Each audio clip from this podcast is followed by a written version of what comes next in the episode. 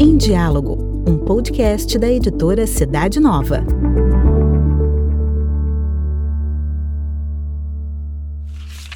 Palavra de Vida.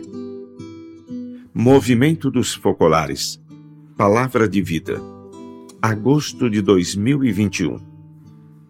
Quem se fizer pequeno como esta criança, esse é o maior no reino dos céus. Mateus, capítulo 18, versículo 4.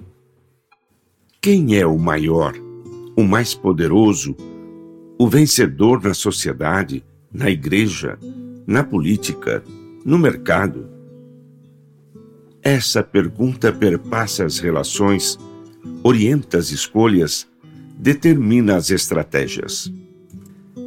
É a lógica dominante à qual nós recorremos mesmo sem perceber, quem sabe no desejo de garantir resultados positivos e eficientes diante daqueles que nos rodeiam. Aqui o Evangelho de Mateus nos apresenta os discípulos de Jesus que, depois de terem acolhido o anúncio do reino dos céus, querem conhecer os requisitos necessários para serem protagonistas no novo povo de Deus.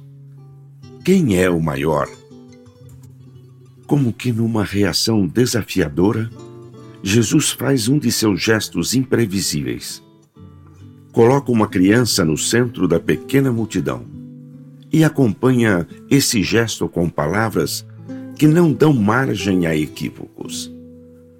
Quem se fizer pequeno como esta criança, esse é o maior no reino dos céus. Em oposição à mentalidade competitiva e autossuficiente, Jesus apresenta o elemento mais fraco da sociedade, aquele que não tem funções para se vangloriar, nem cargos a defender, aquele que é totalmente dependente e se entrega espontaneamente à ajuda de outros. No entanto, não se trata de aceitar uma postura indiferente, de renunciar a atitudes responsáveis e proativas, mas sim de praticar um ato de vontade e de liberdade.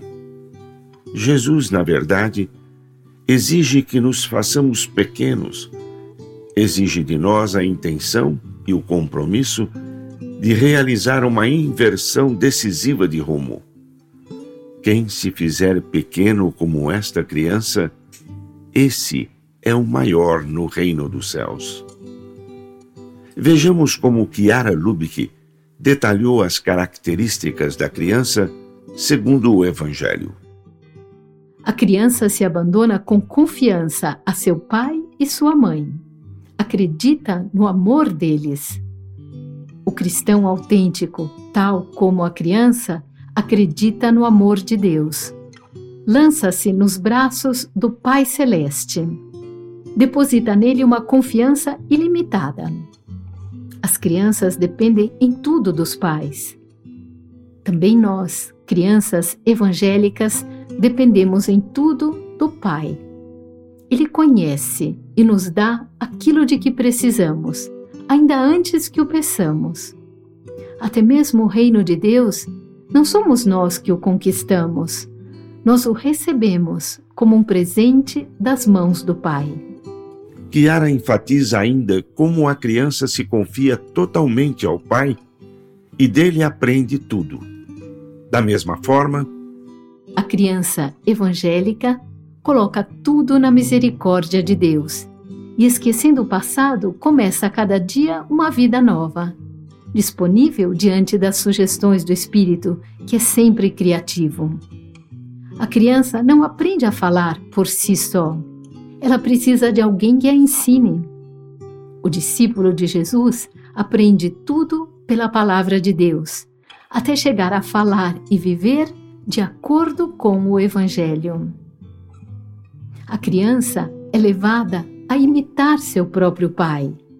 Assim, a criança evangélica ama a todos, porque o pai faz nascer o seu sol sobre maus e bons e faz descer a chuva sobre justos e injustos. Ama primeiro, porque ele nos amou quando ainda éramos pecadores. Ama gratuitamente, sem interesses, porque é isso que o Pai Celeste faz. Quem se fizer pequeno como esta criança, esse é o maior no reino dos céus. Na Colômbia, Vicente e sua família passaram pela provação da pandemia num regime de quarentena muito rigoroso. Ele escreve: Quando começou o toque de recolher, a vida cotidiana mudou de repente. Minha esposa e os dois filhos mais velhos tinham de se preparar para alguns exames universitários. O mais novo não conseguia se acostumar com o estudo virtual. Em casa, ninguém tinha tempo para cuidar do outro. Olhando para esse caos, à beira de explodir, percebi que essa era uma oportunidade para encarnar a arte de amar na nossa nova vida do Evangelho vivido. Comecei a arrumar a cozinha, preparar a comida, organizar as refeições. Não sou um cozinheiro experiente, nem sou caprichoso para lavar a louça, mas percebi que fazendo isso ajudaria a diminuir a ansiedade rotineira. O que tinha começado como um ato de amor por dia estendeu-se por vários meses. Os outros membros da família, quando terminavam de cumprir seus próprios compromissos, também assumiam a louça, a arrumação das roupas, a limpeza da casa.